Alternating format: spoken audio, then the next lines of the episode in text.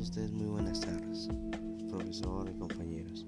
El quien dirige las palabras es Eduardo Cienfuegos Trujillo y en esta oportunidad hablaré sobre las acciones que se puedan tomar para disminuir los efectos de la contaminación del aire en nuestra salud y el ambiente. El nombre de mi postcard es Recomendaciones para disminuir la contaminación del aire. La contaminación del aire se ha convertido en un problema verdaderamente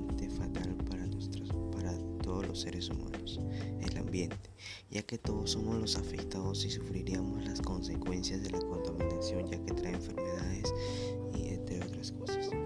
Causas de la contaminación del aire, el humo de los carros, las fábricas industriales, la quema de desechos tóxicos, la quema de combustibles, la tala de árboles, etc. Acciones para disminuir la contaminación del aire consumir productos ecológicos, utilizar energías renovables, reducir el consumo de plástico, reciclar, reutilizar o hacer el uso de las tres R's. Consecuencias de la contaminación. Lluvias ácidas, deterioro del agua, daño a la capa de ozono, efectos invernaderos, enfermedades respiratorias.